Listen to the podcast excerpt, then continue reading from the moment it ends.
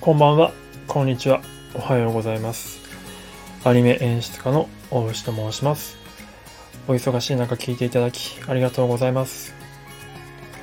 アニメでみんなをつなげるラジオ、始めてまいりたいと思います。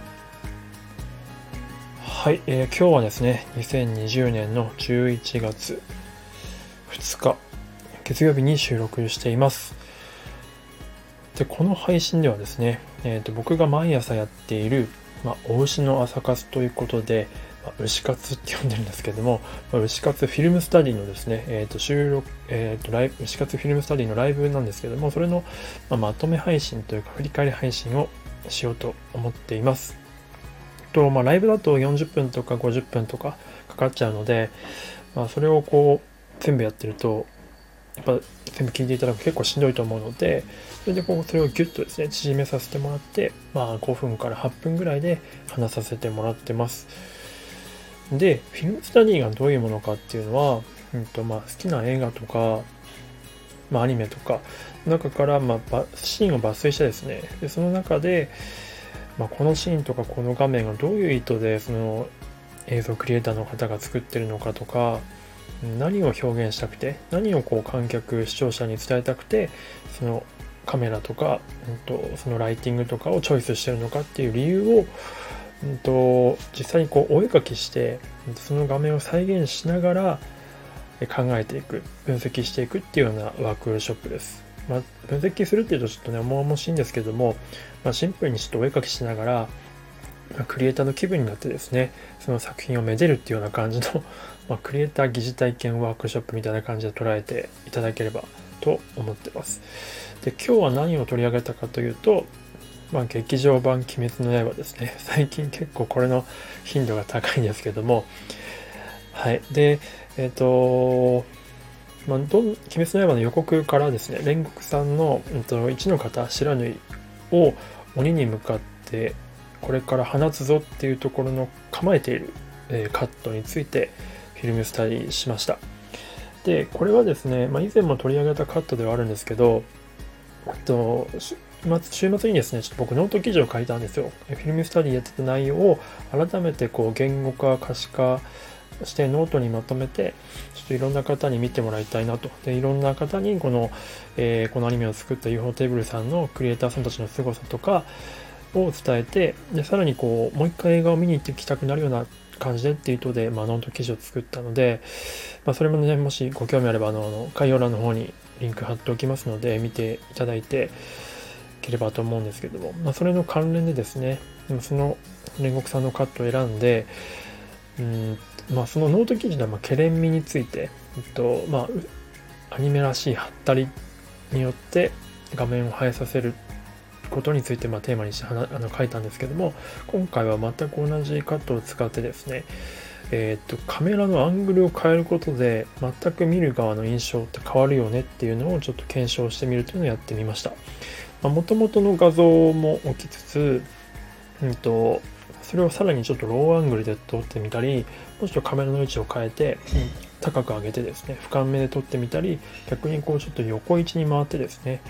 えー、鬼と煉獄さんの真ん中ぐらいの位置から横からこう2人を取るみたいな感じのやつをちょっとやってみました。で、これあのご興味ある方は僕の Google フォトのリンクがですね、えっ、と、概要欄の方にありますので、そこに僕が描いた絵と元の参考にさせてもらった画像を置いてありますので、ちょっと見比べていただけると楽しいかなと思うので、もしこの聞きながら、もしくは聞いて終わった後に、えー、見ていただければと思います。はい。で、多分結構印象変わると思うんですよ。まあ僕が絵が上手い、下手っていうのもあるんですけど、ちょっと俯瞰の絵がね、あんまうまく描けなかったんですけど、煽りの絵を描く、煽りの絵をまず言いましょうか。煽りの絵になると、すごく、うんと、煉獄さんがですね、カメラ手前に向かってこう、すごくこう圧力があるような感じになってて、より煉獄が鬼に対して強いっていう印象になるんじゃないかなと思います。すごい圧倒してるような構図になっていると思うんですね。で、逆に俯瞰になると、ちょっと客観的な感じの印象を受けるんじゃないかなと思います。まあの、うんまあ、元のレイアウトはだいたい煉獄さんの目線からもうちょっと下ぐらいの、えーと、カメラ位置から撮ってるので、えっと、その俯瞰と青織のバージョンと元のレイアウト見比べていただくとその変化が結構分かりやすいんじゃないかなと思います。で、えっと、横位置から撮ったやつを見ていただきたいんですけど横位置から撮ったら結構ですねこれもまた印象変わると思うんですよね。あの鬼と煉獄さんが結構対等な感じの印象を受けませんかね。同サイズで撮ってて全くその2人を同じサイズで撮ることによって、まあ、煉獄さんが柱で圧倒的な力の優位性を持っているにもかかわらずなんとなく互角の感じイーブンな感じっていうような印象が、えー、受けるんじゃないかなと思います。でちょっと若干まあ緊迫感もありますね。っていうところでですねカメラのアングルによって見る方の印象って変わるのでなので、えっ、と演出家とかアメニメーターとか、まあ、監督はですねどこにこのシーンこのカットはカメラを配置していくのがベストなのかっていうことをですね。常に今考えながらやってるっていうことですね。もともとのカットの意図としてはこの煉獄さんのかっこよさ、えー、そしてえー、まあ、これから不知火行くぞっていうのとっていうのをまあ強調したいカットなのでそのバランスを考えたレイアウトになってると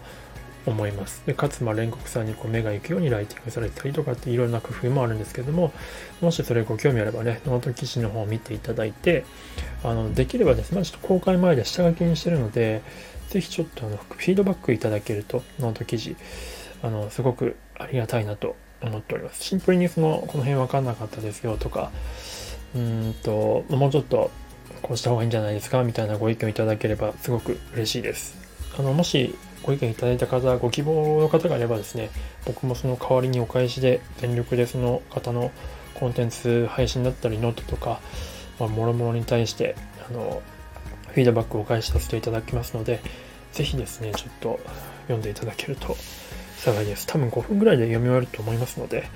そんなに負担じゃないかなと思ってます。はい。えー、では、最後まで聞いていただいてありがとうございました。それではまた。